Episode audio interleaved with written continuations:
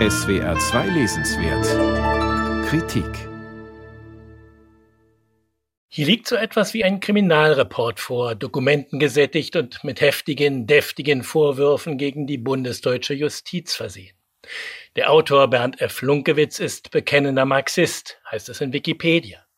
Durch den Erwerb und Verkauf von Gewerbeimmobilien wurde er reich, betätigte sich als Kulturmäzen in Frankfurt am Main und war schließlich von 1991 bis 2008 Verleger des ehemals ostdeutschen Aufbauverlages. Ohne ihn gäbe es den Verlag heute nicht mehr, behauptet der 74-jährige Unternehmer.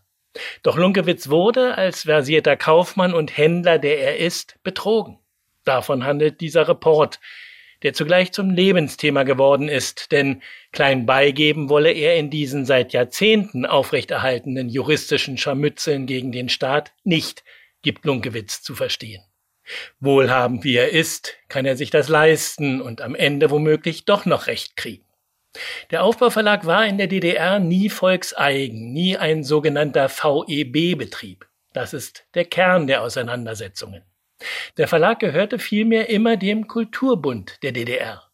Doch in der ungewissen Umbruchzeit von 1989-90 konstruierten und behaupteten der ostdeutsche Verleger und amtierende Direktor des Aufbauverlages, Elmar Faber, sowie die graue und zwielichtige Kultureminenz der DDR, Klaus Höpke, doch einen VEB-Betrieb.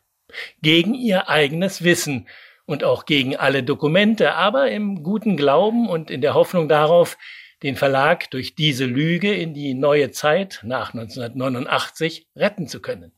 Denn für einen ehemals volkseigenen Betrieb stünden ja dann die Millionen von SED-Parteigeld zur Verfügung, um den Verlag am Leben zu halten und zu sanieren. Mit ihrer Lüge gingen sie auch zur Treuhandanstalt.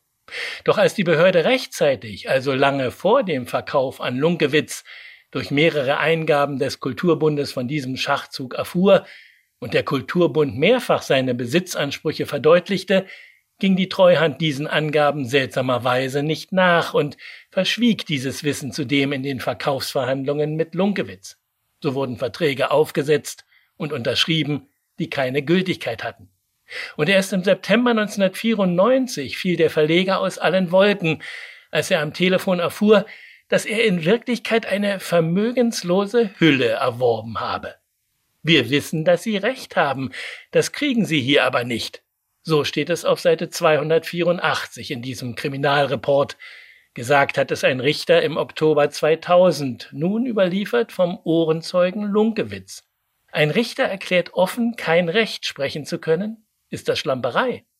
Auf jeden Fall ein Skandal, eine Justizposse und auch ein Staatsbankrott, denn eine staatliche Behörde wie die Treuhandanstalt beziehungsweise das Bundesfinanzministerium ist nicht bereit, Fehler und Täuschungen zuzugeben und die Verantwortung zu übernehmen, Schadenersatz zu leisten.